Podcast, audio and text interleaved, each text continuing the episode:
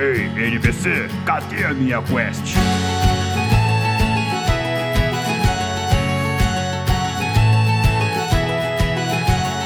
Saudações aventureiros! Sejam muito bem-vindos ao NPC Genérico, podcast onde você escuta sobre cultura geek e de quebra recebe XP por procurar joguinhos que te coloquem na pele de um felino em um mundo pós-apocalíptico. Eu sou o Mario. It's me, Mario! Eu sou o Raul. E para o episódio de hoje, aventureiros, apertem o play e preparem-se para ter uma experiência única com NPC genérico, porque nós vamos falar sobre jogos que são muito mais do que gameplays vazios. Nós vamos falar sobre jogos que nos proporcionam experiências únicas e inesquecíveis. E para nos ajudar com esta pauta, temos aqui hoje a presença de dois caçadores de experiências únicas no mundo dos games. Diretamente do podcast Player 1, sejam muito bem-vindos ao NPC genérico Léo e Guizera.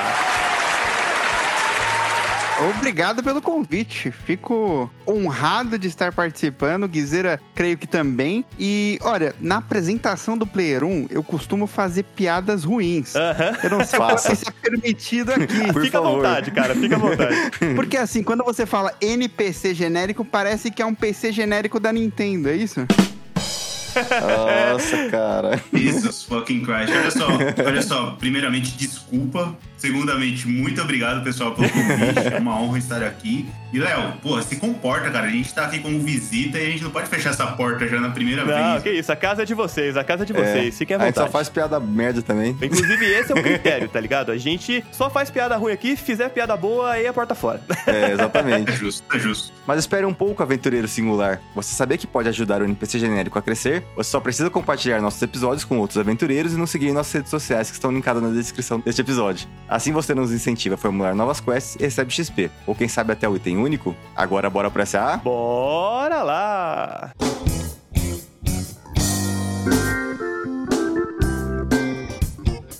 E galera, chegou a hora do SAA, o serviço de atendimento ao aventureiro, o momento que nós do NPC genérico interagimos com vocês, ouvintes do NPC.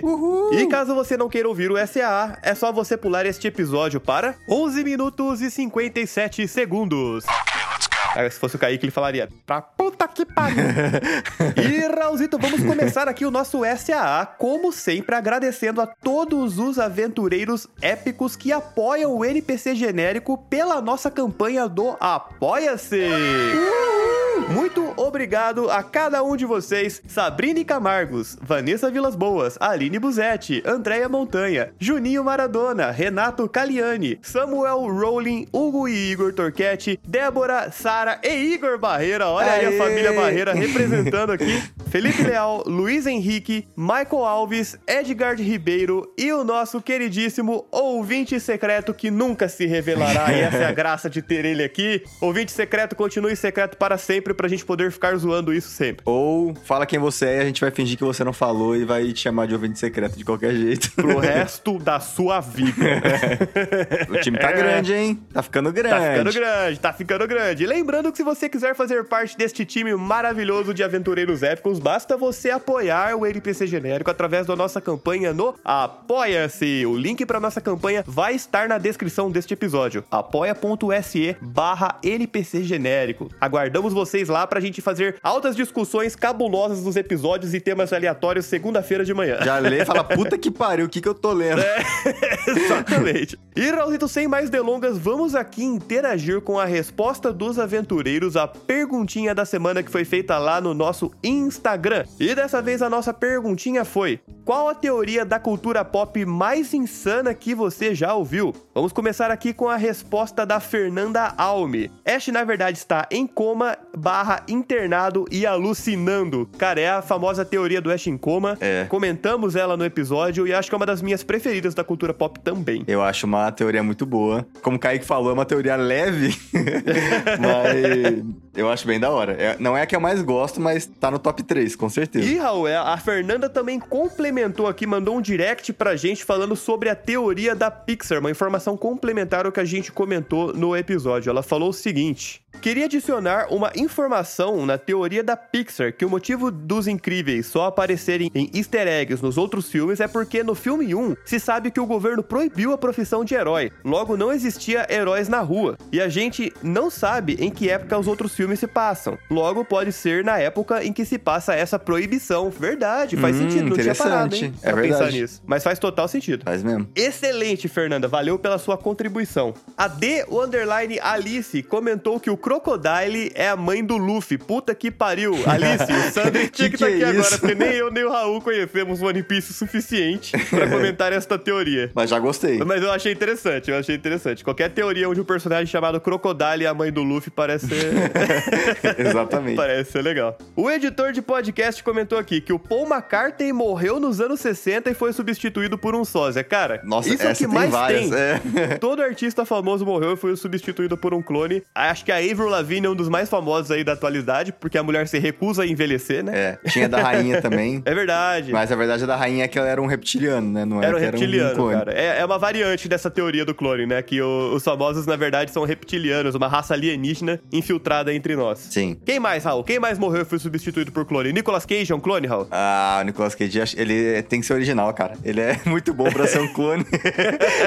Ele é único demais, né, cara? Pra um É. clone conseguir reproduzir. Só se ele for, tipo, o Mewtwo, tá ligado? O clone que não é muito bem um clone. É, pode ser, pode ser. O Hugo Torquete comentou mais um aqui, ó. O Michael Jackson não morreu e assistiu o enterro dele mesmo, depois sumiu. Rapaz, É, braba, cara, braba. Tem uma teoria assim também pro Elvis, né? O pessoal fala, ah, o Elvis não morreu, a mídia forjou a morte dele, ele tá perambulando por aí ainda. É muito comum, cara, é muito comum, tá? Tem de sobra. pô, essa- acabei de ver uma que tem uma que fala que a Beyoncé, a Beyoncé morreu em 2000, velho. A Beyoncé morreu? Nos anos 2000. É outra pessoa. Rapaz. Who is the single lady? É. Puta que pariu. O Nerdola Rampage BR comentou aqui, ó. Tinha uma da vaca e o frango, com os pais que só mostravam da cintura pra baixo. Cara, tá aí uma coisa que acontecia muito em desenho antigo, né? Aqueles Dexter personagens que não também. mostravam o rosto. Os pais do laboratório de Dexter. Secretária do prefeito de Townsville. meninas superpoderosas, Sim. cara, é verdade. A dona do Tom, lá, do, do Tom e Jerry. É verdade. Mas por que, cara? Por que, que eles faziam isso com os personagens? Curioso, né? Será que era pra deixar a gente curioso mesmo ou tinha alguma razão por trás? Bom, a explicação, segundo o canal Refúgio Mental, pra isso de não mostrar o rosto é em alguns desenhos, né? A vaca e o frango, meninas superpoderosas. Aham. São dois motivos, na verdade. O primeiro, pra dar um ar de mistério, né? Tipo, quem que é aquela pessoa? Como que é o rosto dela? É verdade. E segundo, porque esses personagens geralmente são pequenos, né? o- os principais. Então eles querem mostrar como que é a visão de uma pessoa pequena, um animal pequeno, olhando alguém que é bem maior que eles, né? Então olhando pra cima, você não consegue ver direito o rosto. Ah, faz sentido. Não sei se é verdade, né? Mas. É, mas por exemplo, no caso do, Tom e Jerry lá, que ele nunca conseguia ver o rosto da dona, a gente nunca via, faz sentido sobre a perspectiva do gato e do rato, né? Que realmente não deve ser fácil olhar pra cima e ver o rosto de alguém que é muito alto. É. Eu lembro que na Meninas Superpoderosas também o prefeito era muito baixinho, tipo, super É. baixinho, e a, e a secretária dele era alta. Sim. Então era pra dar noção de que ela é enorme e ele nem enxerga o rosto dela direito, sabe? Tipo, essa discrepância de altura faz sentido. É, pode ser. Ou então, na verdade, os pais da a vaca e o frango é, na verdade, porque eles são ausentes e eles não conseguem lembrar como que é o rosto dos pais deles. Rapaz. Pesado. Pesado, pesado, Tirei do pesado. essa, tá? Só pra avisar. Não, mas, porra, excelente, excelente. Eu lembro que um episódio das Meninas Superpoderosas aparecia a secretária do prefeito, É. inclusive ela virava vilã, lembra? Com os cabelos... ah, é verdade, velho. É, ela ficava com os cabelos brabo lá, os cabelos nervosos, e atacava com o cabelo. Virava Sindel, né? Ca- Cabelo é, virava vivo. tipo assim, não, exatamente. Depois ela voltava a aparecer sem o rosto mesmo. o Multipop Podcast também comentou sobre a nossa queridíssima teoria da Pixar está tudo conectado. Cara, é a teoria sem sombra de dúvidas que eu mais gosto da cultura pop. Eu relembrei ela pra, pra gravar no episódio, mas ainda tem muita coisa que vai além disso que considera os filmes novos. Red, Luca, Soul. É uma teoria que, cara, sempre os fãs dão um jeito de encaixar, por mais que sejam as formas mais forçadas possíveis, mas de algum jeito encaixa, sabe? A Pixar é safada, Raul. Eles não dão ponto fora do nó, cara. Eles não dão. Eles sempre colocam um easter eggzinho assim que você fala: ah, ali ó, ali ó, aquele filme tá naquela cronologia, aquele filme é por causa disso. É. Os caras são espertos, cara. Mas é uma teoria muito complexa, né, velho? Eu acho que é a mais complexa. Depende, tem a do Adam Sandler verso aí que o Kaique trouxe. Não sei, não conheço essa, não sei o que você tá falando. esquece, esquece o Adam Sandler, viu? Esquece o Adam Sandler. Mentira, que essa eu quero ver no cinema, hein? Eu quero ver o Vingadores do Adam Sandler, velho. Adam Sandler's Assemble. É. O Zorra, o, é o Zorra, né? O, É, o Zorra. aparecendo. Nossa, cara, você falou do Zorra, lembrei da cena do disco-disco dele dançando na rua. Aquela cena é ouro, cara. Puta É. que pariu. Disco, Mano, é tão disco. ruim que é bom, né, velho? O Exatamente. ditador aparecendo também. Ah, calma aí, o ditador é o Adam Sandler? Eu tô, eu tô, eu tô louco. Não, pera aí. Sei lá, cara. Todo mundo é o Adam Sandler nessa porra. Eu sou o Adam Sandler. Caralho, mano, eu tô, minha memória me enganou. Ignora o ditador, não é ele. E por fim, Raul, pra finalizar aqui a interação dos aventureiros com a perguntinha da semana, o Felipe Leal comentou: Amo teorias de que a Xuxa tinha barra tem pacto com o diabo. Rapaz, Desde rodar o disco dela ao contrário e ouvir o demônio falando, até a boneca dela que vinha com uma faca dentro e matava as crianças à noite. Não sei se isso entra no quesito teoria ou é apenas uma lenda urbana, mas sempre me diverti com essas idiotices. Cara, agradeça Gugu Liberato, porque foi o Gugu Liberato que trazia nos programas dele as teorias mais absurdas de lendas urbanas possíveis. Eu não lembro se eles chegaram a comentar isso, provavelmente não, mas Gugu Liberato era o cara das lendas urbanas, cara. Essa da Xuxa era clássica, puta que pariu. mano, essa da boneca eu não conhecia. E olha que a minha Tô irmã tinha uma agora. boneca da, da Xuxa, hein, cara? Aquelas Hum. bonecas grandonas. Ainda bem que estou vivo. pois é. Rapaz, teve, tem uma da boneca da Xuxa de Sorocaba, velho. Meu Deus. É, está mais perto do que pensávamos, Mário. Meu Deus do céu.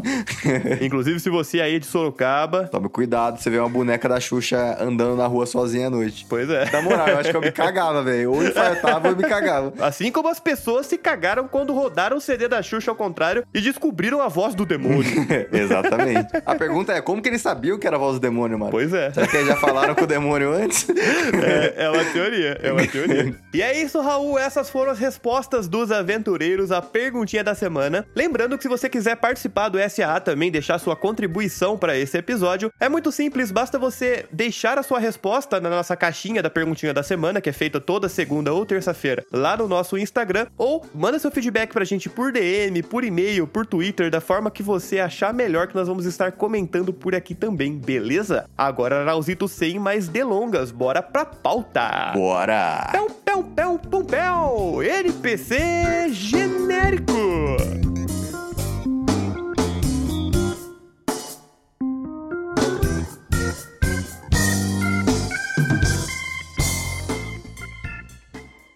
Here we go!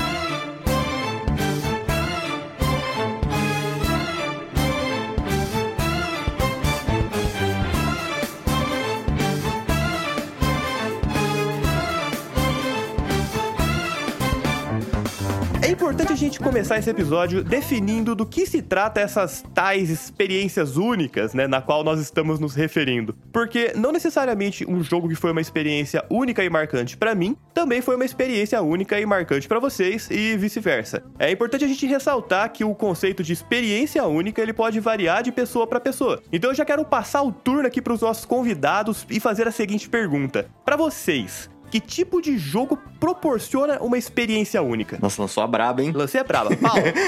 É isso, olha só, Léo, se você me permite, eu vou, eu vou introduzir aqui a palavra do Persona 5. É uma coisa que eu tenho em contrato, eu tenho que falar desse jogo em todo lugar que eu vou. Eu sou tipo o profeta do Persona 5, então eu peço licença aqui para tentar catequizá-los. Bom, eu citei aqui o Persona 5 porque é um jogo que ele me proporcionou uma experiência de imersão que pouquíssimos jogos me proporcionaram ao longo da minha vida de jogatina. assim. Então, é um jogo que eu me senti tão imerso nele que ao final eu fiquei triste, sabe, quando acabou. Então, é um tipo de jogo que só a imersão que ele me causa é o que me faz gostar tanto dele, sabe? E dentro desse balaio eu posso citar muitos outros, como Red Dead Redemption, o próprio The Witcher 3, o próprio Fallout, enfim. São jogos que, por si só, tem uma imersão que é muito forte, é muito presente, pelo menos pra mim. Então, é, é isso que faz pra mim ser um jogo ser único, sabe? Se o jogo ele tem essa capacidade de me prender, de me, de me fazer acreditar que eu tô naquele mundo, ele já me ganhou, tipo, 80%, sabe? Aí gameplay, história, essas coisas são mais entre milhões de aspas secundários. Não sei se eu me fiz claro. Fez, com fez sim. certeza, com certeza. Cara, pela linha aí de jogos que você citou, eu diria que seria um pré-requisito pra você o jogo ele ter uma história imersiva, Pra ele ser uma Com experiência certeza. única pra você. Sim, Com sim. certeza, porque eu não sou o cara do multiplayer. Infelizmente, eu gostaria de ser, mas eu lido muito mal com a derrota, sou muito competitivo e você fatalmente perde em jogos online. verdade. então eu prefiro ficar de fora. Que nem um Warzone, por exemplo. Eu tenho muita vontade de jogar, cara. Mas eu sou péssimo, tá ligado? Então eu fico nos single players. Eu adoro jogo de história e jogo parrudo, sabe? Uhum. Aquele jogo que, te, que você se interna nele, são os meus preferidos, cara. E Persona 5, mano, na primeira run no jogo Vanilla eu tenho 120 horas, no Nossa Royal eu devo Senhora. ter mais umas 80, tá ligado? Eu tenho basicamente um Senac de Persona, eu poderia ter aplicado isso É melhor, que, né? cara, você já citou de Persona, não tem como não falar dele, né, cara? Eu, eu compartilho com você essa experiência. Persona, ele é incrível. É um jogo que, assim, ele é pra aquele fã que realmente gosta de entrar de cabeça no jogo e de lá ficar e desprender horas e horas. Porque é o que você falou. Só a campanha principal do Persona 5, se você quiser fazer ele de cabo a rabo, você não leva menos de 80 horas, cara. Não leva. Com certeza, porque, porque pra quem não jogou, tem a questão dos palaces, né? Que são tipo as dungeons. Uhum. E tem a questão da vida fora deles, que é uma vida de estudante no Japão. Então, só aí já é. E o jogo ele se passa num calendário, num período de seis meses ali, né? O primeiro jogo. O Royal é um pouquinho mais que Aham. isso. Mas são seis meses ali, você vive dia a dia. E isso, cara, é sua rotina. Eu lembro que quando eu não tava jogando Persona.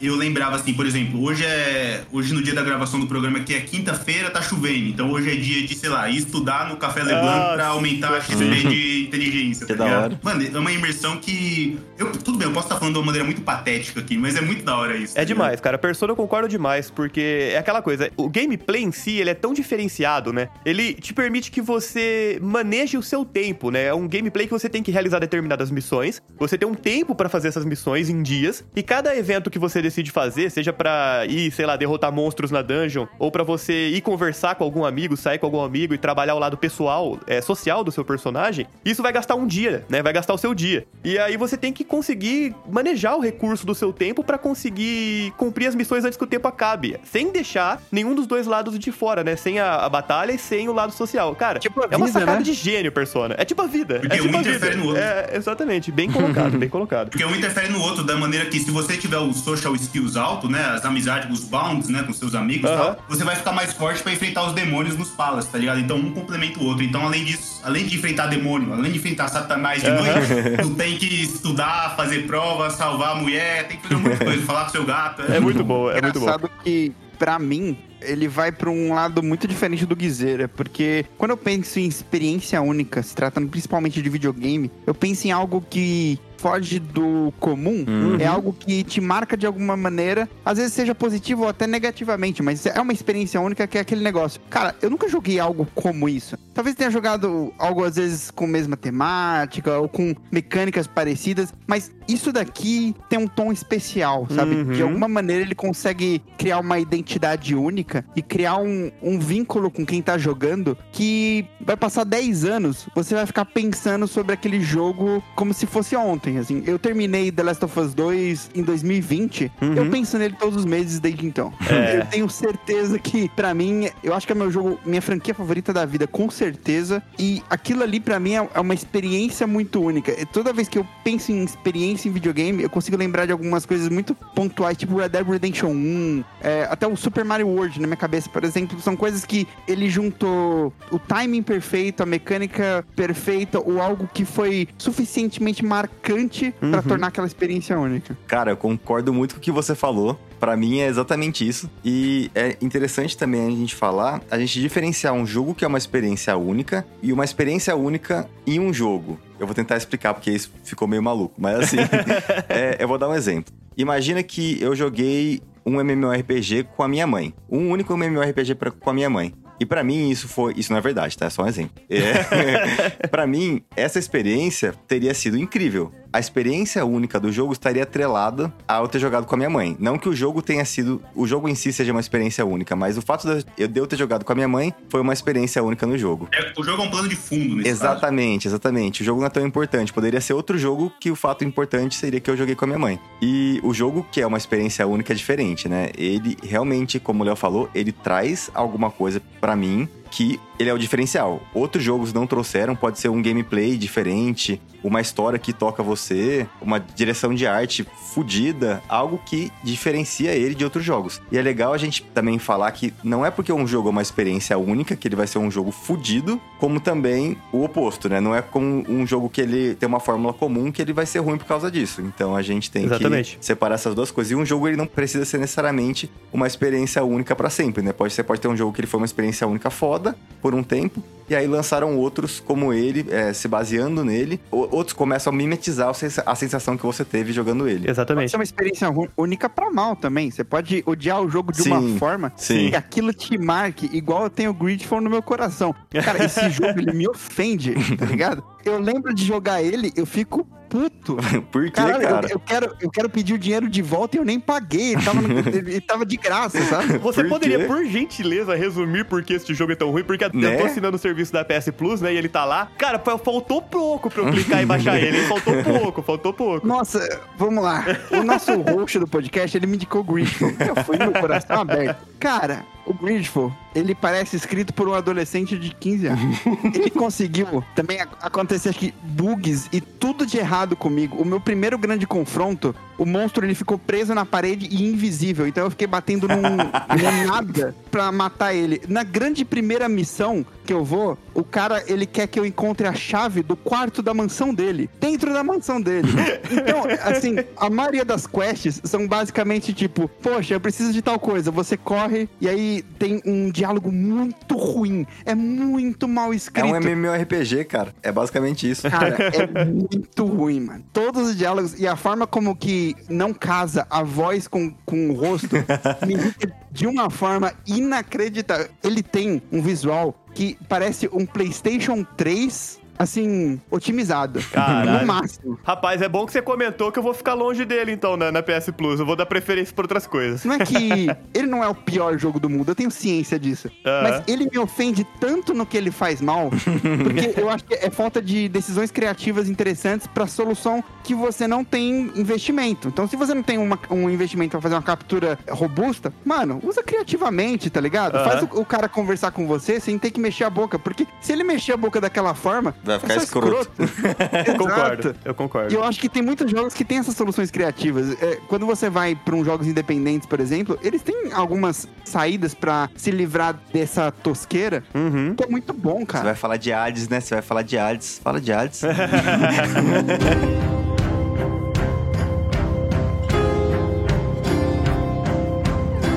Hades é maravilhoso. Sim, e é- sim. tá aí um ótimo exemplo. O Hades, tipo, ele sabe investir o dinheiro dele onde precisa. Sim. E você não sente falta de nada. Não, cara. Nossa. Não, é perfeito. Eu não tenho o que reclamar dele. Quase chorei jogando ele de tão foda assim. De tanto que eu fiquei investido na história, porque é incrível. Pra mim foi uma Sim. experiência única, inclusive. Eu só não gosto porque é visão isométrica e minha religião não permite esse tipo de jogo.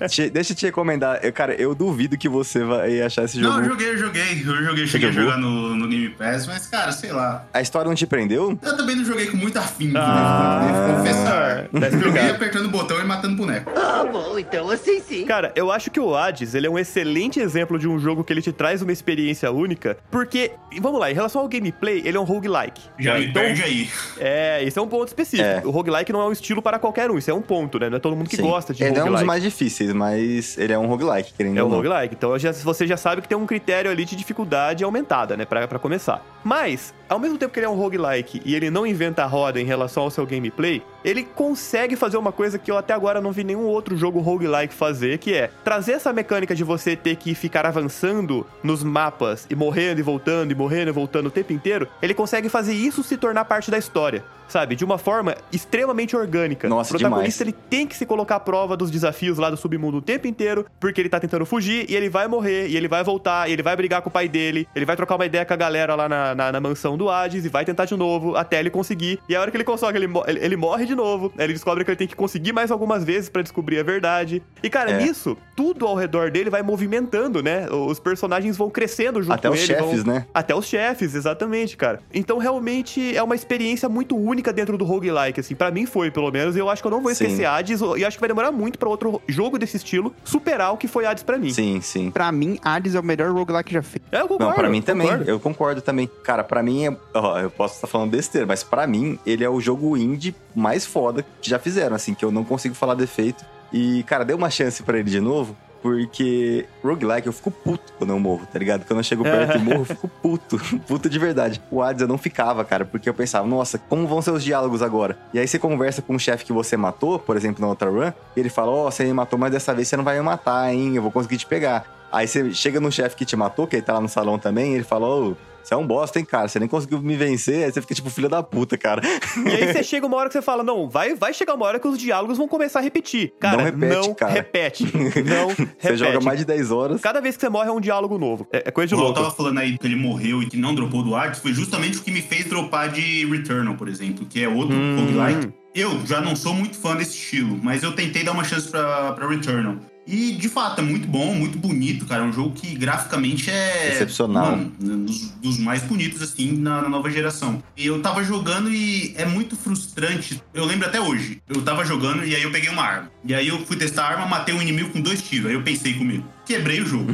Terminei essa frase, eu morri pro inimigo seguinte. Nossa. E aí voltei do começo sem a arma, tá ligado? Aí, porra, é foda, É velho. foda. Aí eu não, não consegui ir pra frente, sabe? Eu tenho certeza que eu tô perdendo um puta jogo, assim como eu tô perdendo o Hades, por puro preconceito, assim, sabe? Mas esse é um jogo que me marcou negativamente, me causou um momento único negativo. É, imagino. Quero falar um detalhe do Hades que talvez seja pra tornar ele tão perfeito nesse sentido, é que a mecânica dele é tão responsiva. Nossa. É, é demais. Eu, eu não morri em nenhuma vez dizendo que era culpa do jogo. Sim, é exatamente. Porque tem jogo que, que faz a dificuldade, e tipo, mano, eu não tenho como escapar dessa porra, tá ligado? não tenho o que fazer, eu vou morrer dessa forma. Mas o Hades, todas as vezes que eu morri, eu falo, não, tá, eu errei. Eu passei um pouquinho do ponto na hora de desviar. Sim, não, sim. eu não devia ter tacado agora. Eu não usei o escudo nesse momento. Então, todas as vezes eu senti que, tipo, tá, é, eu consigo melhorar porque foi uma falha minha. Não foi uma falha de level design, não foi uma falha de ele deixar injusto a parada. Ele faz ser difícil. Sim. Mas ele não faz ser injusto porque a mecânica ela é completamente responsiva ao que você tá fazendo. Sim, É isso que sim. você falou, é chave, é um jogo justo, né, cara? Ele até tem o fator sorte envolvido, às vezes você não consegue fazer aquela build que você tanto queria fazer, né? Combinar os deuses que você queria pra ter os upgrades certos pra suas armas, mas mesmo assim, você pode conseguir se você jogar bem o suficiente. Pode ser que seja mais difícil, pode ser que seja mais difícil, mas ele é, um- é uma dificuldade justa, na minha opinião. É é difícil você ter uma build que você, você fala, nossa, minha build ficou ruim porque eu não tive Deus forte pra pegar. É. Pode ser o que você não queria, mas, cara, você fica forte igual. Não é que nem School ou Dead Cells que às vezes você pega uma build cagada e você fica esperando a morte chegar porque você sabe que você não vai chegar no fim, tá ligado? Então, Raul, pra gente concluir aquele assunto lá no começo, você explicou muito bem a diferença entre uma experiência única causada por um jogo ou quando o momento é único e o jogo é o pano de fundo, né? Você trouxe bem a diferença entre essas duas coisas. Sim, Mas pra você, cara, o que é uma experiência única pra você dentro do mundo dos videogames? Cara, pra mim é um jogo que ele vai me apresentar alguma coisa que mesmo que eu queira, eu não vou conseguir encontrar em outros jogos, sabe? Eles podem ser parecidos, Aham. só que ele vai ter um fator que vai fazer com que ele se sobressaia em relação aos outros. Eu vou dar um exemplo agora, que eu acho que é um jogo que vocês não jogaram. É um jogo que chama Moirai, vocês conhecem? Não. Cara, é um jogo que ele é da Steam, ele é ridículo. Ele é um jogo que ele demora 10 minutos pra você zerar, literalmente 10 minutos. Ele não existe mais pra você jogar porque teve ataque de hacker e aí eles tiraram o jogo da loja. Mas cara, ele é único pra mim por causa da premissa. Ele é um jogo multiplayer que ele se disfarça de um jogo single player. Ele tem um gráfico que ele parece um, um, um jogo lançado em, tipo, 1995, tá ligado? Ele é muito feio, assim, a- a- o estilo de arte dele. O que eu gosto, porque me lembra da minha infância. Mas a história dele é a seguinte: você tá numa vila, assim, de fazendeiros, e aí uma mulher chega pra você e fala que o filho dela desapareceu numa caverna. Nossa, eu lembro desse jogo, cara. Puta merda, agora eu lembrei. Você jogou, né? Eu joguei, eu joguei. Mas aí você chega e vai na caverna, né? Você pode conversar com alguns personagens, saber algumas coisas, mas cinco minutos tá na caverna. E aí, quando você tá lá, tem um momento que você encontra um personagem todo ensanguentado e você pode fazer algumas perguntas pra ele, né? Então, tipo, por que você tá ensanguentado? É onde você tava? Qual é seu nome? E ele vai respondendo. E aí, beleza, você acha que é um jogo single player. E você pode escolher deixar ele morrer ou seguir adiante. E aí, quando você passa desse cara, tem o personagem que a mulher queria que você encontrasse morrendo na caverna. E aí o personagem fala: Olha, me mata, por favor. É, eu não quero mais viver. E aí você pode escolher matar e você pode escolher não matar. Mas se você não mata, o personagem se mata e você fica sujo de sangue. De qualquer jeito, você fica sujo de sangue. E aí, quando você vai voltar pra sair da caverna, você encontra uma outra pessoa. Então, os papéis se invertem. e aí aparecem as perguntas. Então, quem é você? E você pode digitar o que você quer, porque você está com sangue, o que, que está fazendo, e você pode escrever tudo. E aí depois você coloca seu e-mail, e o negócio é: você, na verdade, estava julgando o player que jogou antes de você. Se você decidiu se ele é sobreviver ou não, e agora é sua vez de decidirem se você vai viver ou não pelas suas respostas. Então, quando outra pessoa joga, aparece no seu e-mail que você colocou: olha, o que aconteceu com você? Você sobreviveu, você morreu, e é isso aí, o jogo acaba, sabe? São 10 minutos, só que ele é uma puta experiência social foda. Cara, que maneiro, velho. Nunca Mano, ouvi é falar muito disso. É foda. muito legal. Eu só falei pra vocês como que era o esquema do jogo, porque não tem como jogar mais, né? Ele Infelizmente. saiu da loja. Infelizmente, porque, cara, eu lembro que quando eu joguei, deve ter uns 6, 7 anos no mínimo, eu não sabia como eu ia escrever, cara. Eu não sabia. Eu- Eu escrevi em inglês, só que eu não sabia como que eu ia fazer minha resposta ser boa o bastante para o cara me deixar vivo. E aí ele me deixou. eu fiquei feliz.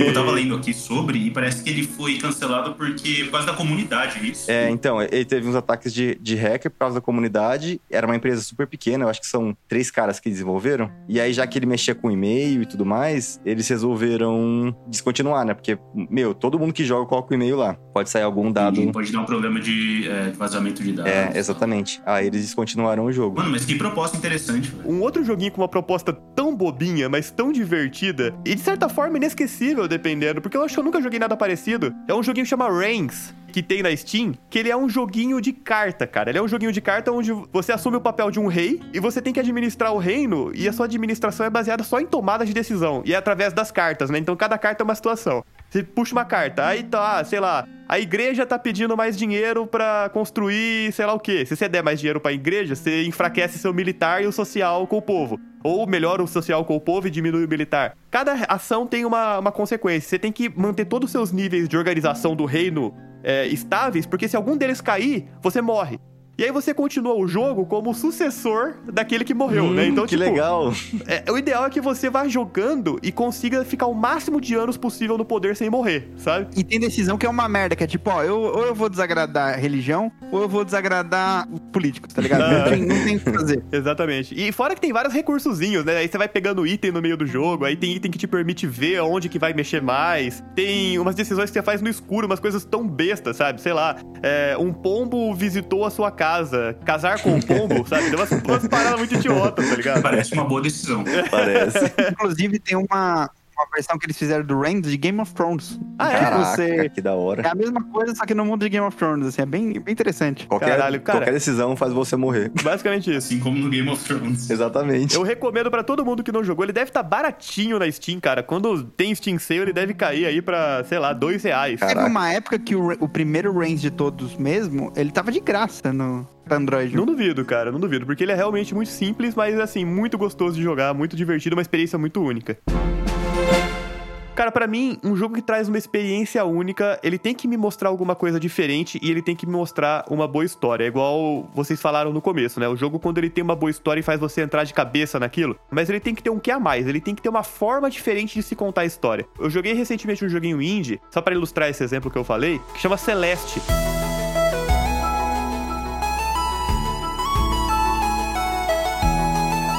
Gameplay dele, ele é um jogo plataforma com vários desafios pra você superar, um mais difícil do que o outro. É aquele esquema bem Super Mario, sabe? Tipo, caiu no espinho, morreu. E ele é massacrante, cara. Ele é massacrante. Ele é um jogo difícil pra caramba, tem vários puzzles que são complicados de resolver, você vai morrer muito. Tem um contador de mortes, né? Então você sabe que quando tem contador de mortes, o jogo quer que você morra, ele quer que aquele número suba. É verdade. Não tem jeito, eu acho que o meu passou de 700 mortes no final do jogo. Nossa. Mas assim, você aprende enquanto você tá jogando que aquele joguinho ali, a protagonista, ela tá subindo a montanha celeste como uma forma de se desafiar, de vencer um desafio. E você fica, pô, mas por que, que ela quer tanto vencer um desafio? Por que, que ela quer tanto ficar se provando? E aí, ao longo do jogo, sem dar muito spoiler, essa é uma coisa que você meio que vê no começo, você começa a perceber que na realidade ela tá tentando vencer a própria depressão. E que a montanha celeste, como ela tem umas propriedades mágicas, ela taca todos esses lados negativos em cima de você e você tem que superá-los pra conseguir chegar no topo e seguir bem com a sua vida, ou, enfim, alcançar a sua meta. Ele é muito cativante nesse sentido. Que que vocês acham desse jogo? Eu joguei, mas eu não cheguei tão longe. Mas eu concordo com tudo que você falou, assim. Ele tem um, um quê diferente, assim. Quando você começa a prosseguir no jogo, você sente que tem algo a mais sendo trabalhado, sabe? Aham. E pelo que você falou, com certeza ele vai fechar isso no, no final, mas você tem esse, esse sentimento, tipo, tá, tem alguma coisa a mais por aqui. Essa parada não é tão simples quanto eu tô achando. Exatamente, exatamente. A história, ela é simples, mas a forma de contar é diferente, sabe? Eu acho que é isso que eu tô buscando atualmente quando eu ligo meu videogame ali e vou procurar um jogo. E é isso que tá tornando um jogo único pra mim. Outro exemplo que eu poderia citar recente, além do Celeste que foi foda, é o próprio Stray. Porra, o jogo te coloca na pele de um gato, velho.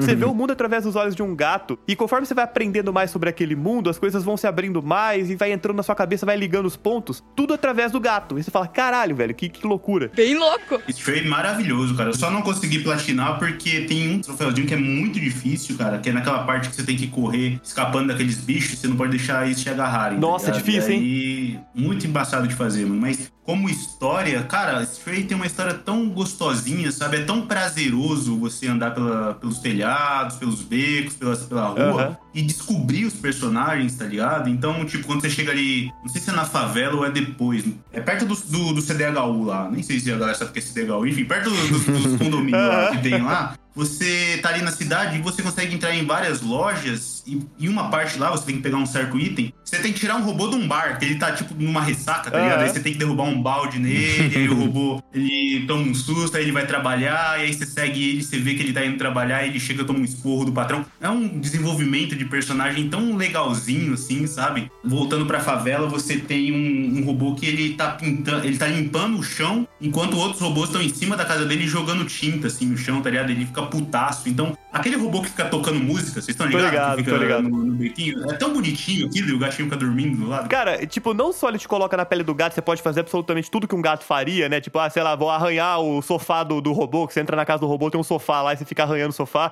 Só porque sim, né? Porque você é um gato e foda-se. E o mais legal é que você pode ficar derrubando coisas. Você falou dessa quest da tinta, o lance é que tem dois traba- é, robôs trabalhando no telhado, jogando baldes de tinta um pro Isso. outro, né? Pra fazer o transporte. E aí você pode simplesmente chegar do lado e fazer igual um bom gato filho da puta e derrubar. Tipo, bater a pata na lata de tinta, a lata cai no chão, faz uma puta da bagunça, aí a robô que tá dentro da loja sai pra limpar e você entra na loja pra pegar o item que você tem que pegar pra dar sequência na história. Esse jogo é maravilhoso, cara. E por mais óbvio que seja, uma das coisas que mais me encantou é a forma que você vê o cenário sendo um gato, sendo muito mais de baixo, muda completamente a visão que você tem das ruas, assim. Completamente. É muito da hora. Inclusive, aí eu vou meter um jabá nosso, que a gente fez um programa só sobre Stray, que tá muito da hora. A gente conversou, inclusive, sobre o universo, sobre como poderia expandir, ou sobre como chegou àquele ponto, e, e ficou bem interessante o papo. Acho que a gente, no geral, do Player 1, todo mundo gostou bastante. Pô, pra não gostar de um jogo desse, a pessoa tá morta por dentro, é muito É, com certeza. Pior que, olha só, olha só, eu fui dar uma olhada na internet porque eu sou curioso, né? Eu sou o cara das críticas, eu sou curioso pra saber o que o pessoal fala dos jogos. Aí eu fui- entrei lá no bom e velho Metacritic, né? Que você tem um conglomerado de críticas tanto dos jogadores quanto do- dos especialistas, né? Da mídia especializada. E eu fui ver as dos jogadores, né? A galera falando bem, que basicamente falou tudo que a gente já falou aqui. E a galera que fala mal, que eu até tento entender o ponto de vista, fala que a jogabilidade é simples demais e não encantou. Porque. É muito isso que a gente falou. A jogabilidade ela é simples É demais. um gato de mochila, o que, que vocês esperavam, cara? Exatamente, cara. O que, que você faz? Você anda pela cidade, você sobe nos muros pra caralho, né? Tipo, o jogo tem uma boa verticalidade, Isso. então você, você consegue subir em praticamente qualquer canto. E o lance é você interagir com os robozinhos e tentar entender o que, que aconteceu no mundo, por que, que o cenário se tornou pós-apocalíptico, pra onde a humanidade foi parar, né? O que, que você tem que fazer ali. E é tão simples e tão discreto os acontecimentos, como você vai conversando com os robozinhos, que realmente eu consigo entender algumas pessoas não comprando a proposta. Talvez pessoas que, sei lá, as experiências únicas dessas pessoas não estejam ligadas a necessariamente uma boa história do jogo. A pessoa só joga pela ação, só joga pelo gameplay frenético mesmo, sei lá, viciado em Doom, tá ligado? Mas, cara, Stray é um- é um- foi uma grata surpresa, assim, eu realmente espero uma continuação, embora eu tenha medo de não sei como seria feito, sabe? Eu acho que a história do Stray é bem redondinha, não sei se caberia. Não sei nem se precisaria de uma continuação, mas certamente merecia, sabe? Eu acho que merece uma nova história daquela produtora. Daquele mundo, talvez, né? Daquele mundo, é. Aquele mundo pode contar mais, sabe? Tem potencial pra contar mais. Mas não necessariamente com o gato. Isso, não com aquele gato, porque eu acho que a história dele fechou legal ali no final e É. realmente não acho necessário. Podia ser com um rato, que é menorzinho, ele entra nas É. paredes. Pô, ia ser da hora, mano. Podia ser, podia ser, mas e outra, deixou um gancho, viu? No final tem um cliffhanger lá pra, um- pra uma sequência. É uma coisa muito esperta, né? Porque a empresa pode falar assim, foda-se, né? Que lá na não foi nada, como eles podem falar, aquilo ali muda tudo que vai vir daqui pra frente, sabe? É que nem o final de Inception, tá ligado? Quando o peão tá rodando É. e dá uma vaciladinha. E aí, tá sonhando ou não tá sonhando? É, exatamente, exatamente.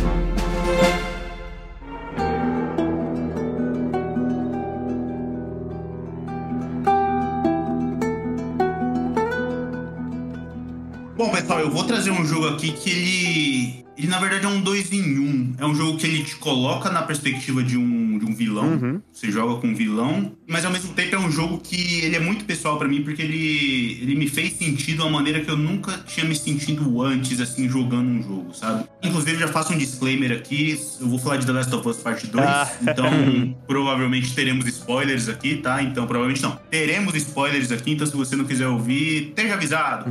Enfim, no The Last of Us Part 2, você começa jogando com a Ellie, você descobre ali aquela questão lá da Dina e tal, e aí do nada você é colocado na pele de uma loira fortuna muito carismática. Bota a junto com fortuna seu nisso, amiguinho. cara. Puta que pariu. né? Bota a fortuna nisso. E isso com o quê? 40 minutos de jogo. E aí você fica, poxa, personagem novo. Interessante. Tudo bem, a gente já sabia que ia ter um personagem novo e tal, mas a gente não sabia quem era esse personagem novo. Uhum. E aí, com uma hora de jogo, a Naughty Dog é foda. Ela vem te dar um chute no saco e aí, quando você abaixa pra se contorcer de dor, ela vai lá e te dá uma joelhada na bunda.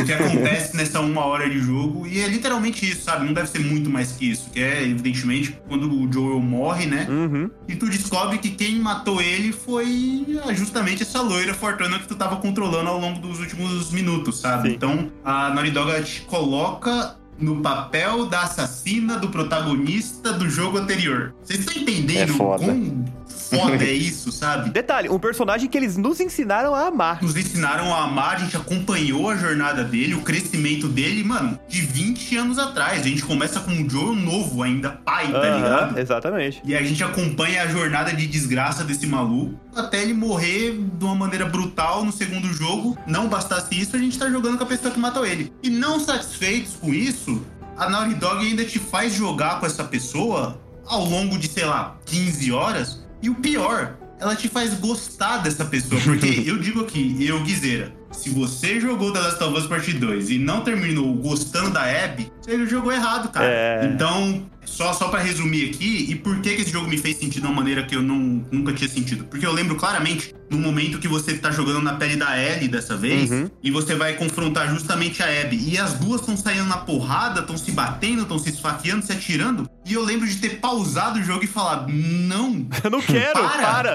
para com isso, eu não quero. Eu gosto demais da Ellie, eu gosto demais da Abby, eu não quero ter que tomar essa decisão, tá ligado? Sim. Então, por isso que eu tô citando esse jogo, por dois motivos. Ele te coloca na pele de um, um vilão aí, né? E por fazer você ter que tomar uma decisão que você não queria, tá ligado? Me, prolonguei demais. Não, não, perfeito, cara. Uma excelente colocação. E uma coisa que você falou que é da hora é que o Joe ele morre de, de forma uma forma muito violenta, né? Que geralmente quando a gente vê um herói morrendo em uma herói entre aspas, né? O protagonista, a gente vê ele morrendo é de uma forma que não é violenta, né? Você vê ele de uma Quase, um, quase nobre, é, né? geralmente não mostra, ou então, sei lá, atravessou um negócio no coração dele, ou ele se sacrifica. Não é, sei É. lá, o cara é atrave- cortado no meio e arranca as vísceras dele, ou então ele é espancado até a morte. Normalmente fariam uma cena super épica pra matar o cara. Não, Exatamente. ela morre de uma maneira. Esdrúxula, Crua. cara. Sim. Crua. E não sei se vocês lembram, toda a cena é muito rápido, tá ligado? Tá fugindo do zumbi, encontra ela, encontra o, cara, e aí eles entram, ficam todos juntos, ele e o Tommy. Aham. E aí do nada ela descobre que o nome do cara é Joel, e aí já saca do taco de, de, de golfe e acabou, E mano. Você só fica ali rendido, tá ligado? Nesse momento, inclusive, na minha cabeça, eu tinha certeza. Falei, ok, agora eles vão sequestrar o Joel. e meu jogo agora vai ser ir atrás do Joel de novo. E aí eu, eu dei aquela relaxada na cadeira, tá ligado? Eu vou ter que ir atrás dele. Pô, que merda pelo que ele tá passando. Aí ele morre e eu fico assim, what? É, você fica em shell shock, tá ligado? Você fica catatônico. Cara, e eu vou te falar, eles fazem uma coisa, uma virada narrativa que eu acho extremamente arriscada nesse jogo, porque eu lembro que eu- você controla a Abby, né? Depois você assume a Ellie e ela passa a ser a personagem principal da sua campanha, por um bom tempo. Quando você chega num dado momento do jogo, você tem um dos confrontos principais que acontece dentro do esconderijo deles ali, que acontece um confronto brutal entre as duas ali, pá, pá, pá, tensão pra caralho, uma apontando a arma pra outra, pá. Corta a cena, você volta a jogar com a Abby, jogando todos os acontecimentos de novo lá, cronologicamente falando, só que dessa vez pro lado da Abby. E o jogo esfria, cara. É. Ele esfria muito, porque você É. fala, porra, eu tava no ápice do drama e você vai parar ele agora pra me fazer voltar lá pro começo, só que agora com a outra menina? Pá, para, porra. Quebra de ritmo, É uma né? quebra de ritmo desgraçado. Eu fiquei puto no começo, sabe? Fiquei bem broxado. e aí eles foram progredindo, progredindo, progredindo. E, e aconteceu comigo exatamente o que você falou. Chega uma hora que você começa a entender o que ela fez, sabe? Você compra Sim, a sim. ideia dela, as propostas dela, você compra ela como ser humano. Você fala, caralho, bicho, o jogo toma outra proporção. E aí a hora que você tá na- volta pra essa cena que cortou, né, pro passado, e você volta pra ela de novo, agora sabendo os dois lados da história, e as duas estão apontando uma pra arma da outra, você não quer mais que a Abby seja morta a todo custo. Você entende o lado dela também, você não sabe o que você faz, cara. Sim, sim. Você você fica rendido, porque você tem que escolher um lado, mas você não quer, tá ligado? Exatamente. Eles fazem a mesma cena, eles conseguem criar todo esse ápice, eles quebram no meio e eles vão criar esse ápice de novo, Sim. uma perspectiva completamente diferente. Porque durante toda a jornada da Abby, você começa até a se questionar e se sentir um pouco de culpa pelo que você fez com a Ellie. Perfeitamente. Aí você fala, caralho, que filhos da puta. Porque eles conseguiram construir dois personagens e desenvolvimento deles é, nessa história inteirinha de uma maneira tão incrível e tão bem feita que eu, eu tô. Tá, eu gosto das duas. Eu não sei mais o que fazer, mas eu entendo a motivação e o ódio das duas. E é legal que o The Last of Us, tanto 1 quanto 2, são jogos lineares, né? Eles não são jogos assim que te permite você explorar pra caralho. Não, você, você explora dentro daqueles microcenários ali que estão conectados e o seu caminho é linear. Então você não tem que muito que se preocupar em ficar perdido, porque você vai acabar encontrando o seu caminho mais cedo ou mais tarde e você vai seguir aquela história. Eu acho que The Last of Us ele é quase um filme jogado, sabe? Eu tenho essa sensação que eu tô jogando um filme. Eu acho que é a história mais cinematográfica de videogame já feita. Sim, E com o certeza. Com The Last of Us é um jogo que, principalmente o segundo, né? Que eu tô dando mais foco aqui. Aham. É um jogo que eu zerei no lançamento, platinei e foi o quê? 2020? E já tem dois anos e eu nunca mais zelei nesse jogo. Eu não me vejo voltando, sabe? É um jogo que pra mim foi uma vez só. Ele não tem o fator replay, sabe? É um jogo que. Eu concordo. É tão pesado, sabe, cara, que eu não, eu não sei se eu tô pronto pra passar aquilo de novo, sacou? Recentemente eu joguei o primeiro, Aham. parte 1, né? Que o remake aí. A versão pega otário aí da, da Sony do primeiro. Fui lá e paguei full price nessa porra, porque eu sou muito otário, mas tudo bem. E eu acho um jogo muito mais, entre milhões de aspas, mais leve do que o parte 2, sabe? Aham. O primeiro ali tem a descoberta da Ellie e tal, ela toda inocente e tal, beleza. O 2 não, cara. O 2 tu para de jogar e tu fica triste. É. Tu para de jogar e tem que tomar banho, que você tá sujo de sangue, tá?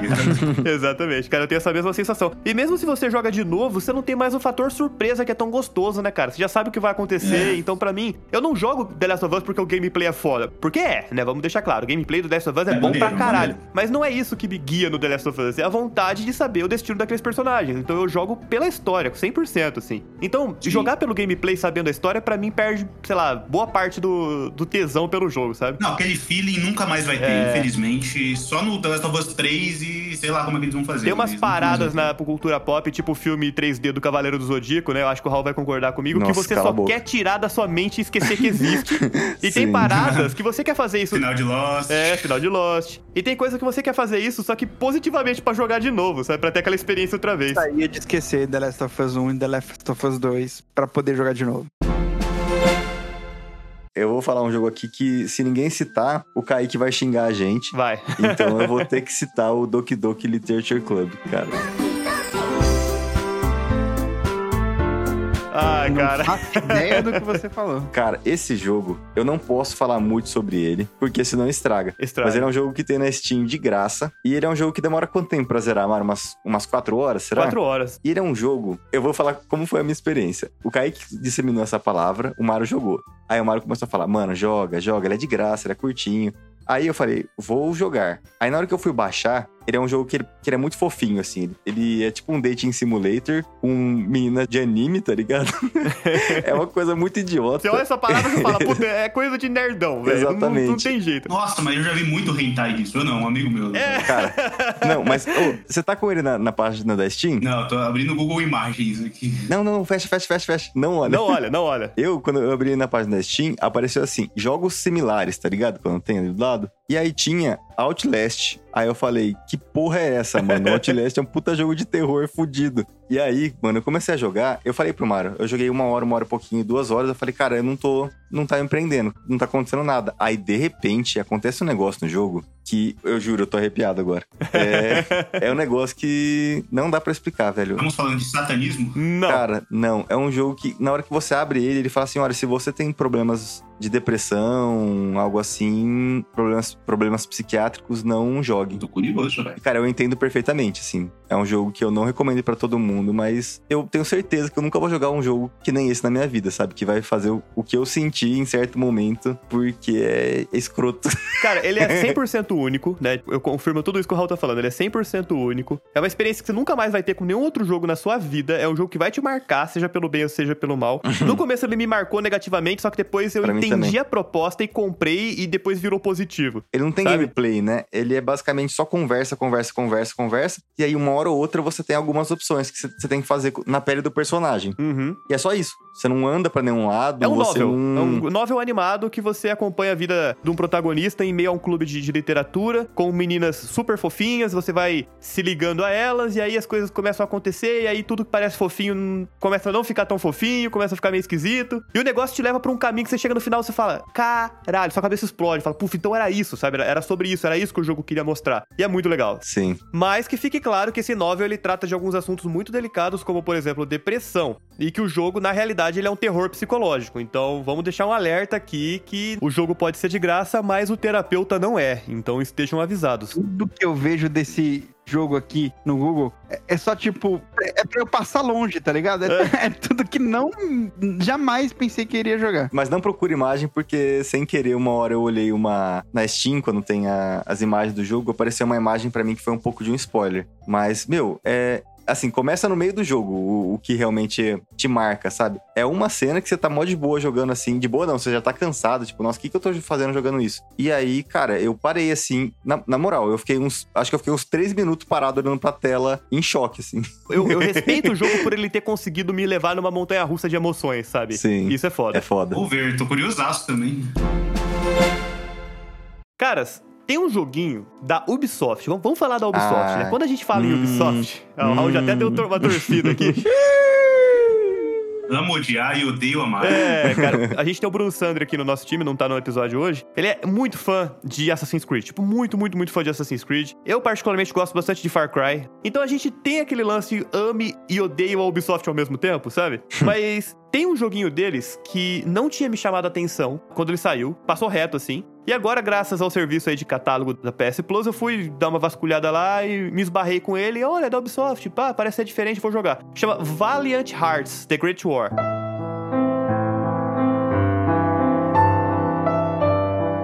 Bonitinho demais esse jogo. E dentro daquilo que eu tava falando de um jogo que te deixa imerso numa história, eu nunca consegui imaginar que eu ficaria tão pegado num jogo que ele consegue te deixar imerso numa história da vida real. Porque os cenários que se passam dentro do jogo são fictícios, né? Você tá jogando com personagens fictícios dentro do contexto da Primeira Guerra Mundial, mas todos os eventos narrados no jogo são eventos reais. E, inclusive, o jogo te dá informação o tempo inteiro, quando você pausa, ele te dá informações reais com fotos reais da guerra, te mostrando tudo o que aconteceu ali. Num determinado momento você tá jogando com uma moça que ela é uma, ela é uma socorrista. Ela tá fora da cidade de, eh, natal dela, que é Ypres, na Bélgica, e ela tá estudando medicina veterinária na França. E aí quando a guerra ela acaba descobrindo que a Alemanha tava para testar uma nova arma química na cidade dela, e a cidade dela ia ser alvo do teste. Ela viaja, ela pega o carrinho dela lá, ela vai correndo, e quando você chega lá já é tarde demais, né? Porque a cidade já tá em, em causa, assim. E aí, esse foi o primeiro relato da Alemanha que de fato testando gás de cloro numa cidade durante a Primeira Guerra. E aí, você joga os eventos dessa cidade tentando socorrer as pessoas que foram vítimas da arma química da Alemanha.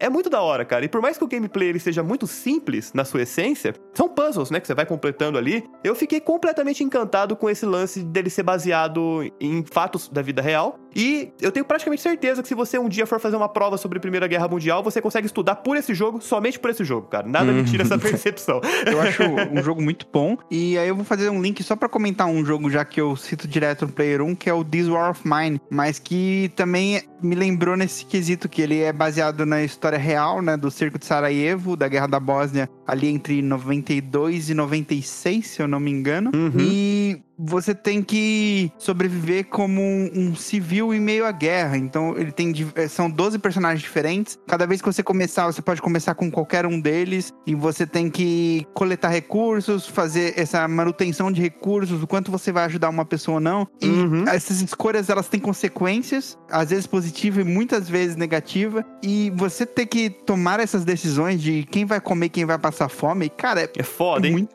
foda, né, mano? Então, ele tem um, um lance meio de manutenção de recursos, mas com um background de história, inclusive baseado nessa guerra, que traz um- uma imersão muito foda pro jogo, assim.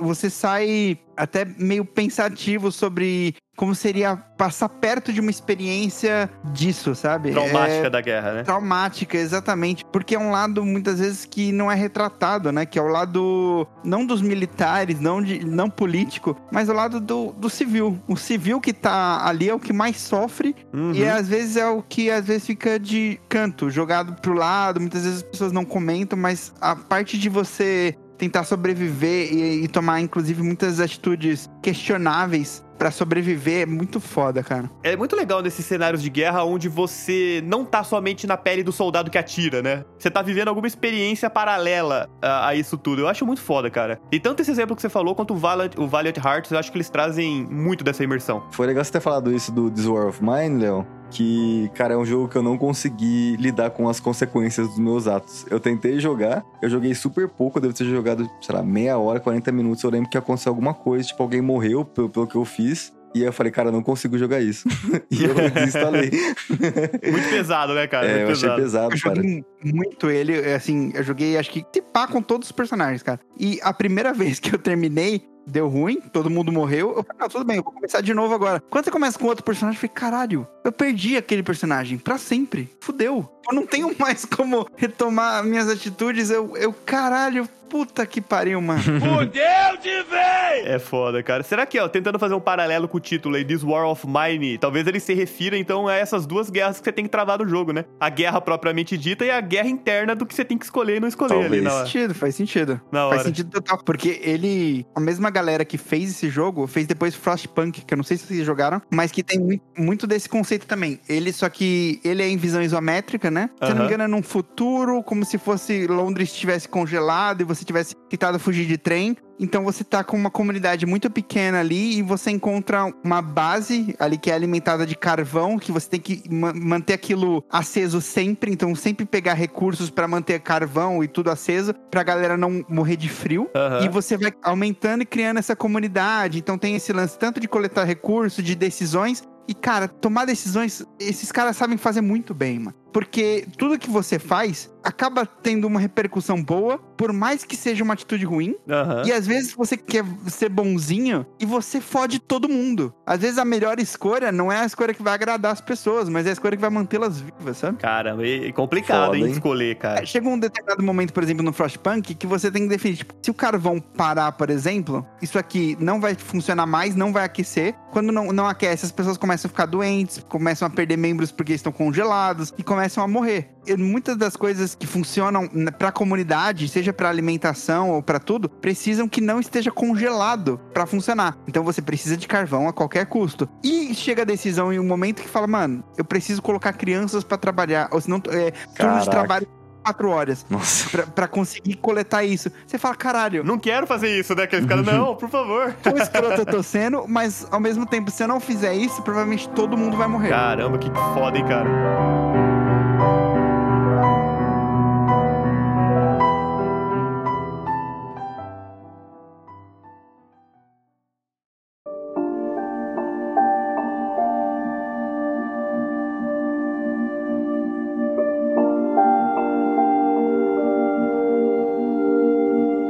Eu vou puxar um jogo aqui, que mais um que o Guizeira já me ouviu falar milhares de vezes, mas que eu tenho que sempre propagar a palavra dele. Olivia, Gone Home? Não, mas foi perto. Fica aí uma menção honrosa, Gone Home, tá? Mas não é o jogo que eu vou falar. O jogo que eu vou falar é. Eu, Guizeira, eu vou falar de Her Story, Guizeira. Ó, o Léo ele tem uma trinca de jogos que ele é tipo um acionista, tá ligado? Eu Tenho certeza que ele leva um por fora aí. ó.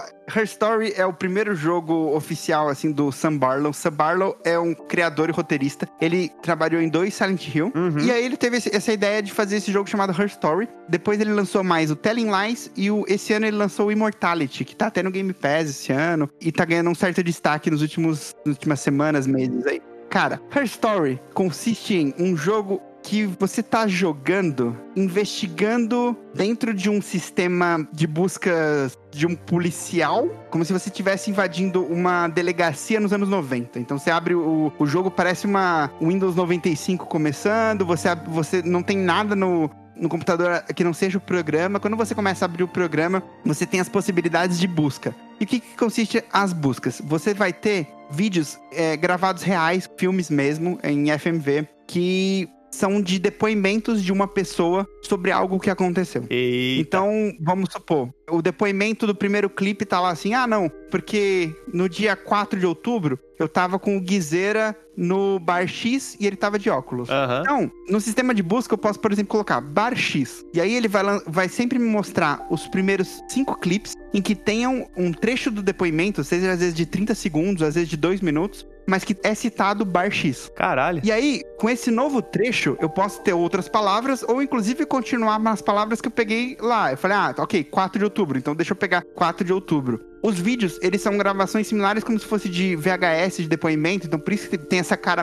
bem de anos 90 mesmo. Aham. Exatamente como se você estivesse investigando, porque você vai colocando o nome na busca e vai te dando as opções de vídeo. E você pode ir salvando, favoritando. E o que eu aconselho as pessoas a fazerem é: pegue um bloco de notas, seja no celular, e vai anotando os pontos chaves da história. Porque o conceito é você entender o que que tá acontecendo ali. Porque você começa a ter esse- essa curiosidade, tipo, mano, peraí, o que que tá acontecendo? E começa a, a investigar, e às vezes algumas paradas bestas te dão alguns vídeos muito importantes. E essa forma de você investigar e de você entender o que que tá acontecendo, por que que tá acontecendo, ele tem uma atmosfera muito incrível e muito única para videogames. Eu acho que talvez seja um dos jogos ou o jogo mais criativo de videogame que eu já vi na minha vida. Eu acho que você meteu um pulgão violento atrás do ouvido do Raul agora, cara. É, Porque o cara. Raul adora esse tipo de coisa. Eu Você amo. bem Eu, conhece? eu, inclusive, enquanto você falava, eu coloquei na minha lista de desejos da Steam. Eu tava vendo as paradas aqui que é total investigation o negócio, e você tem um negócio como atriz da vida real, narrando. Eu Falei, mano, o Raul vai pirar nisso aqui, eu tenho certeza. E eu fiquei bem curioso também, cara, pode ter certeza. E só vou falar um um negócio que você falou de Gone Home e me lembrou de um jogo, eu vou falar bem por cima porque a gente já falou muito dele, muito eu pensei a, dele mesma, aqui, pensei a mesma que coisa. é o What Remains of Edith Finch. Vocês já jogaram esse jogo? O jogo é foda pra caralho. Sim. Mano, esse jogo é uma, uma menina que você entra numa casa, que é a casa da sua família. Em cada quarto conta a história de um parente seu que morreu, né? Então, dentro do jogo, a sua família aparentemente é amaldiçoada, todo mundo morre cedo. E cada quarto representa a personalidade de alguém e tem algum objeto que faz você ser transmitido para a vida daquela pessoa momentos antes dela morrer. E, cara, esse jogo, ele é um jogo que você zera em o quê? Duas horas? Ele é mais ou curtinho, menos? é. Duas horas. E, cara, ele tem vários gameplays diferentes, pequenos gameplays diferentes. E quando acaba, você fica sem palavras. Você fala, meu, o que, que eu joguei? Você fica triste e, ao mesmo tempo, muito feliz por ter tido a experiência, sabe? Nossa, é, um jogo é confuso, incrível. né, cara? Porque É. a forma como o jogo te mostra algo horrível não é horrível. Ele faz ser lúdico, né? Ele faz ser algo não tão pesado, igual dando um, um leve spoiler. Tem um determinado momento lá que um bebê da família morreu afogado na banheira. Terrível, terrível. Porra, uma criança morrer afogado na banheira é terrível durante o banho e tal. Só que o gameplay mostra a forma que o bebê se via no mundo, sabe? Tipo, ah, ele era É. um aventureiro, ele era um herói, ele explorava as coisas. E em um determinado momento ele entrou embaixo do mar e ele acabou ficando tempo demais embaixo do mar. E aí, tipo, no joguinho, ele perdeu o joguinho, só que na realidade ele, ele morreu afogado, sabe? Aí você fala, É. caralho, velho, que tenso. Na, na- na hora que você tá brincando com o bebê na, na banheira, assim, aí você vê a mãe saindo pra atender o telefone e você fala, mano, não, não, não. Não vai, volta. E você sabe que isso todo não. personagem que você vai jogar morreu. É, Sim. você já vai sabendo, É, cara. nossa, cara, esse jogo ele é, ele é ótimo. Ele te gera muitas emoções, assim. Se, se você não sente nada jogando ele, É. você tá fudido. você tá morto. Ele é um teste pra você detectar psicopata, cara. Se você É. jogar e se você não sentir nada, absolutamente nada jogando isso, é porque você não tem emoções, Ele, entendeu? ele é muito bom esse jogo. Eu, eu sempre recomendo ele, sempre que eu posso, pra todo mundo que eu posso. Eu tinha comentado antes, né, de jogos que tem formas diferentes e criativas de, de se contar uma história. E tem um jogo que não necessariamente é um jogo que inventa a roda também, mas eu acho que ele traz questões filosóficas dentro do jogo que pra mim foi uma experiência única, sabe? Pode não ter sido uma experiência única pra todo mundo, mas pra mim foi, e eu com certeza não vou esquecer dele, que é o Nier Automata.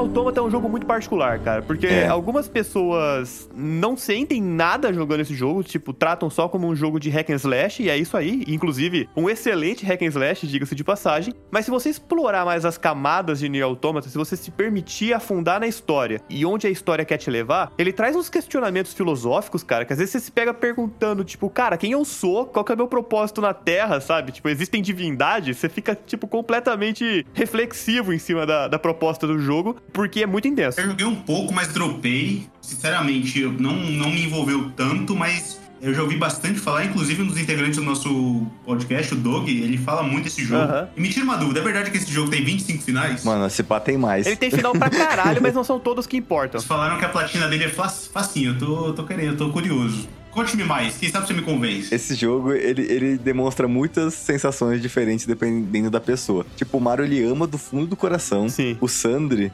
ele odeia. E eu tô no meio termo. Eu cheguei a zerar. Eu concordo com o Mario que ele é uma experiência única. Mas pra mim, ele não foi, tipo, a top jogos da minha vida, sabe? Ele tem alguns problemas. Só que assim, ele realmente é um jogo como nenhum outro que eu joguei. Eu não, não consigo, não posso tirar isso dele. É uma narrativa fragmentada, eu, eu gosto de chamar dessa forma, porque você joga com o personagem, termina o jogo com ele, aí depois você tem que jogar o jogo de novo. Com outro personagem, passando pelos mesmos eventos, só que pela perspectiva de outro personagem, que por ser um robozinho com uma configuração diferente, ele vê o mundo de uma forma diferente da primeira personagem. Eu acho que você tem que, ao todo, pra zerar a história principal e ter os, os principais finais, você tem que zerar ele quatro vezes. Sendo que a primeira e a segunda vez é praticamente os mesmos eventos que você repete com personagens diferentes. Com não muda tanta coisa assim, pra ser sincero. Então eu, eu entendo algumas pessoas falarem, puta, mas é muito lento, é, eu não quero ter que passar por tudo isso de novo. Mas assim, se eu posso dar um conselho é vai até o fim, porque no final do segundo gameplay é quando você, tipo, o seu chão cai, as coisas começam a ficar mais pesadas, a história vem à tona com tudo. E aí o terceiro gameplay e o quarto já são gameplays novos, assim, completamente novos. Aí não tem mais a ver com, com os eventos dos dois primeiros, são eventos novos que progridem a história. E aí no final do quarto gameplay, propriamente dito, é que a história se encerra. Mas todos são com a 2B ou você Não, joga com o moleque? você joga com a 2B no primeiro, depois você joga com o 9S e depois você joga, o, acho que os outros dois com uma outra robô. Pra mim, o problema foi justamente o jogo. Você joga ele é três ou quatro vezes e 90% da, do gameplay, é, do que você passa, é igual, sabe? Só vai adicionando alguma coisinha na história que é importante, mas pra mim podia ser um gameplay só. Que aí, por exemplo, ah, você chegou num, num boss que tem visões diferentes. Aí nesse boss mostra a visão da menina, a visão do menino, a visão de outra pessoa. Em vez de você ter que zerar três, quatro vezes e ficar passando pelas mesmas coisas sempre, sabe? Mas é uma parada meio Resident Evil, que você tem o cenário A e B, ou viajei? É porque os personagens estão juntos em 90% do jogo. Sim. Só que eles têm visões diferentes, né? Eles têm habilidades diferentes. Então, por exemplo, ah, você vai jogar uma luta com a menina e aí pra você foi só uma luta. Aí com o menino, já que ele é hacker, ele vê alguma coisa naquela luta que a menina não vê, entendeu? Mas vocês passam pelas mesmas coisas, basicamente. Boa parte do jogo. É só um pequeno momento, dois pequenos momentos que muda onde cada um tá, que eles se separam. Eu acho que o que mais me chamou a atenção nesse jogo foi a mudança de câmeras que ele faz durante a gameplay. Eu achei muito da hora. Isso é legal a forma mesmo. como ele faz sutilmente. Às vezes você vai com uma visão de cima, às vezes é uma visão lateral, e às vezes é uma visão mais tradicional pelas costas do personagem. Eu achei isso muito foda. Mas confesso, tem algumas coisas que eu gosto de apelidar de japonesice Eu sei que você está falando.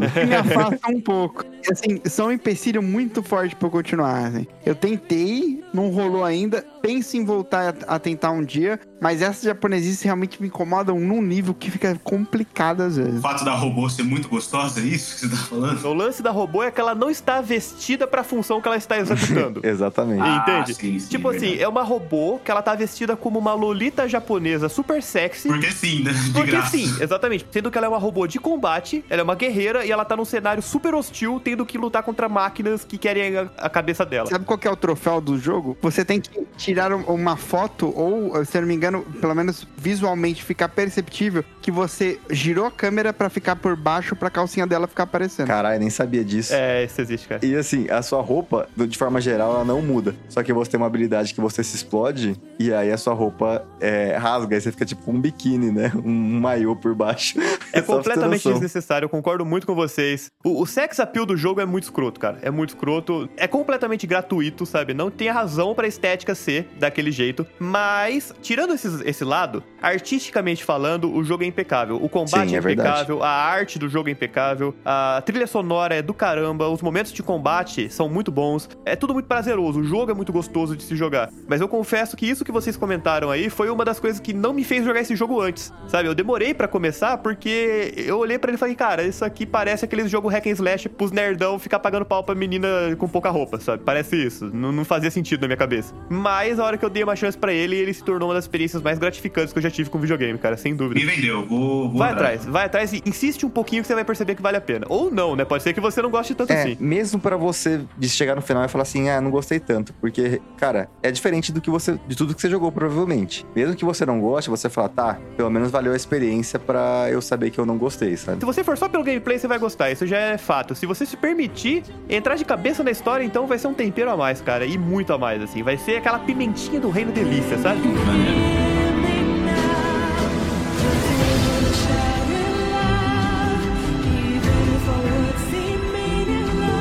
Então, galera, pra finalizar o nosso episódio, vamos aqui pras nossas rodadas de menção honrosa. Quais jogos vocês gostariam de citar aqui pra gente encerrar? Que, na opinião de vocês, são experiências únicas. Eu vou só adentrar um pouco no que eu citei do Immortality, que é o terceiro do Sam Barlow que ele fez, que saiu esse ano. Aham. Que eu acho que ele tá ainda muito em voga se você procurar. Existem muitas discussões na internet sobre ele. Ele tem uma perspectiva parecida, que é o lance de você brincar com é, filmagens reais, que ele contrataram atores e tudo mais. E o Immortality é como se você estivesse tendo acesso a três gravações de filmes perdidas envolvendo uma atriz que desapareceu. E você tem que entender também o que, que aconteceu. É muito similar ainda a premissa, é, apesar da mudança na narrativa. Tô vendo o Raul indo maratonar esses jogos acabando esse podcast É, então. Bom demais, cara. É muito da hora. Ele tá no Game Pass, é uma, uma novidade desse ano. Ele, ele, se eu não me engano, ele lançou mês passado ou foi agosto. Calma aí, repete o nome rapidinho. É Immortality, de imortalidade. Beleza. já, já anotando aqui. Tá baixando. Maravilha, cara. Sensacional a recomendação. Me comprou demais. Me comprou demais. Sim, eu também. Manda aí, Raul, sua menção. Cara, vou fazer algumas. Algumas. Super rápido aqui. A primeira é um jogo que eu tô jogando agora, chama Deathloop. Vocês devem conhecer pelo. Puta que pariu. Desculpa, eu gosto muito desse jogo, velho. Cara, eu comecei a jogar ele ontem e ele me prendeu de uma forma que eu não achei que prenderia. Ele é um jogo que saiu ano passado, ele não fez tanto barulho quando saiu, só que a proposta dele é muito diferente, cara. Ele é um jogo meio difícil de você compreender, só que Tem que jogar pra saber qual É, é. ele é um FPS. O gameplay dele não é muito diferente, assim, lembra muito Dishonored, na verdade. Inclusive, quando eu fui jogar, eu fui com esse preconceito, acredita? Eu falei, puta, mano, a Bethesda vai meter um novo Dishonored, velho. Não acredito nisso, mas é, é só o gameplay que é parecido. Porque tem um poder lá que é literalmente chupinhado de Dishonored, Sim. tá ligado? Poder de conexão mental e tal. Mas não vai com isso em mente, Não. vai pela descoberta da história, Sim, assim, que é muito É muito diferente. Você joga, você fala, meu, o que, que eu tô jogando? Lembra muito um filme do Tom Cruise que ele fica restartando o dia. E basicamente a história do jogo é essa, né? O, seu dia fica resetando. Toda noite seu, o dia reseta, você volta pro início do dia, né? E você tem que matar é, uma quantidade de chefes no dia pra você quebrar o ciclo. É muito mais interessante do que parece, assim. Ele tem muitas mecânicas que vão adicionando ao, gameplay e você fala, meu,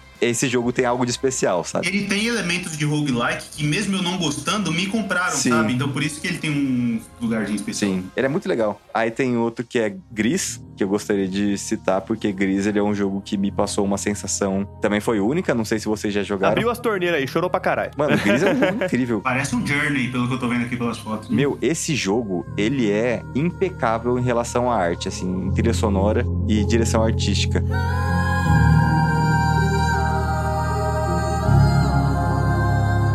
Você é uma menina que tá passando por algo na vida que você tem que se recompor, você tem que superar. E, meu, o, o jogo é incrível, assim. Eu não tenho palavras pra descrever. O Mario jogou, eu fiz ele jogar. Não tem nada de defeito pra falar desse jogo, cara. Ele é curtinho, ele é super curto, assim, umas duas horas, duas a quatro horas você zera. Ele é em estilo de aquarela, assim, parece que ele é desenhado à mão. É foda esse jogo. E por fim, queria falar de Hotline Miami. Maravilhoso. É, Esse jogo é maravilhoso. Eu nunca encontrei um, um jogo que fez eu ter as sensações com ele também. Ele não é um jogo de, ai, eu estou sentindo muito, estou chorando, estou pensativo. Ele é um jogo de fritação, violência pra caralho. Só que a vibe que ele passa quando você tá jogando, ele é muito colorido, umas músicas. é, Eletrônicas pesadas, assim, né, eletrônicas meio anos 80, assim. E a história dele é, é muito esquisita. Pra mim, ele vale entrar em jogos que são uma experiência única. Mesmo que sejam dois.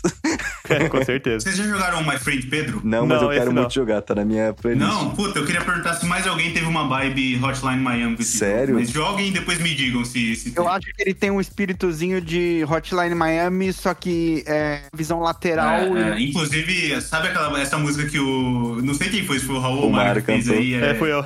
Chama Hydrogen, eu acho. E eu joguei é, My Friend Pedro escutando ela e, mano, é muito doido, porque é como se um jogo fosse complementando o outro, assim. Ah? Essa legal. musiquinha Muito bom do, do Hotline Miami fica, fica demais na cabeça, cara. Puta que pariu. Nossa, demais. Vou até colocar um trechinho agora pro pessoal aí que tá ouvindo o podcast escutar.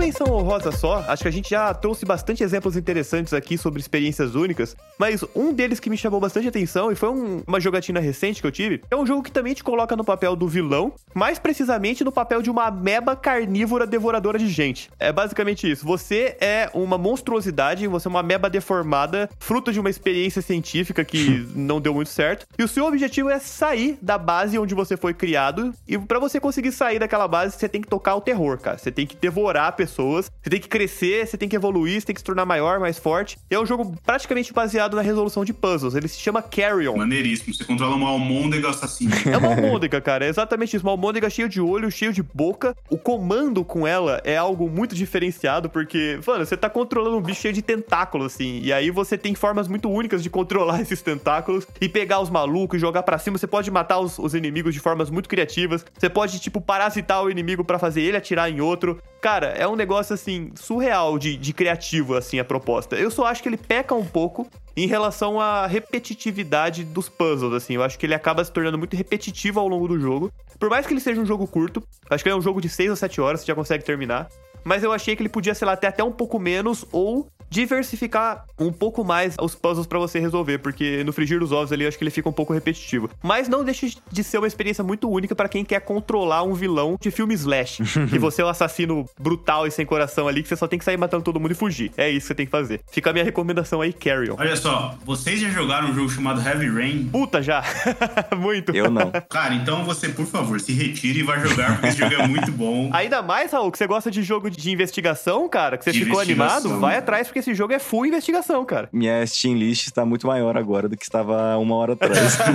Tenho certeza que dos nossos ouvintes também, cara, tenho certeza. Cara, vai ter um dever de casa aí. Mas, cara, esse jogo me foi indicado pelo Léo, que está presente aqui. É um jogo que, justamente nesse programa que ele citou aí, que a gente faz indicações para as pessoas lá do, do Player 1, é, eu não tinha jogado até então. E, cara, é um jogo que ele me proporcionou uma experiência de querer saber o que acontece mesmo quando não tava jogando, sabe? Eu, eu saía do jogo, ia trabalhar, ia viver, fazer minhas coisas, mas eu tava lá pensando. A cabeça ficava lá, né? Basicamente é um jogos mortais na chuva, tá ligado? Se eu pudesse resumir de um jeito assim meio tosco. Mas joga, joga que vai fazer sentido isso que eu tô te falando. É um jogo que o final dele você fica. Caralho, mano. Eu tava ali o tempo todo e só você não viu. É, jogo, como já diria a Peach, tá ligado? Aspas aqui, tá? Eu acho que é um- um dos maiores plot twists da história do videogame. É um excelente plot twist. É um excelente plot Vocês já twist. assistiram Narcos? Quando o cara ele fica pensativo, assim, contemplativo? Fui eu, assim, ao final do É jogo. o meme do né? Escobar no- na piscina vazia lá, né?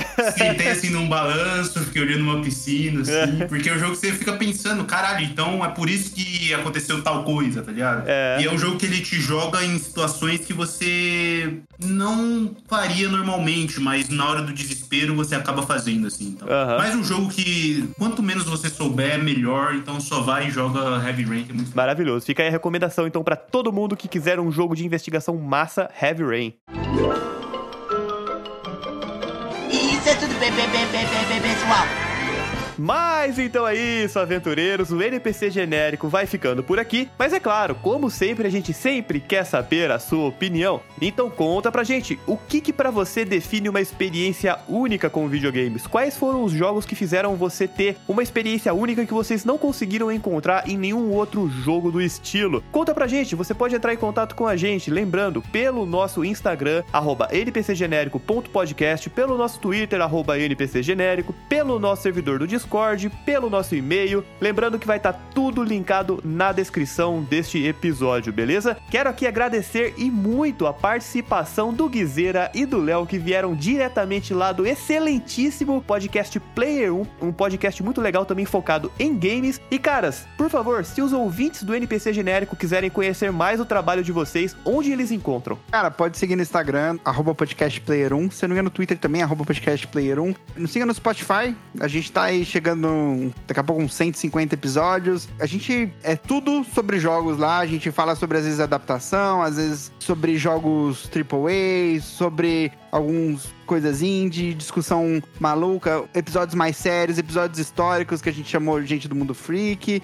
e episódios muito mais absurdos sobre rinha de quem ganharia numa porrada entre Geralt de Rivia e o, o Link do Zelda. Maravilhoso. Cara, e assim, sejam muito bem-vindos pra quem for ouvir e muito obrigado pelo convite. Eu agradeço aqui já em nome do Guizeiro, em nome do Player 1, que, pô, foi um prazer participar, cara. Tá, que bom que vocês gostaram, cara. Prazer é nosso. Só pra encerrar, que eu peço perdão aí pelas Que pirulebices isso? que, a gente acabou falando. Peço perdão pela piada merda do Léo no começo. Tá tranquilo. Não vai se repetir. É, mas, sério, pessoal, muito obrigado pelo convite. Valeu pela moral mesmo. Sejam convidados pra participar lá com a gente quando surgir uma pauta legal. Aí a gente chama vocês pra fechar esse ciclo aí. E Muito obrigado por Pode tudo. deixar, hein? E eu acho que daqui a um ano a gente devia fazer um episódio novo pra saber quem jogou que jogos que a gente recomendou e o que, que achou.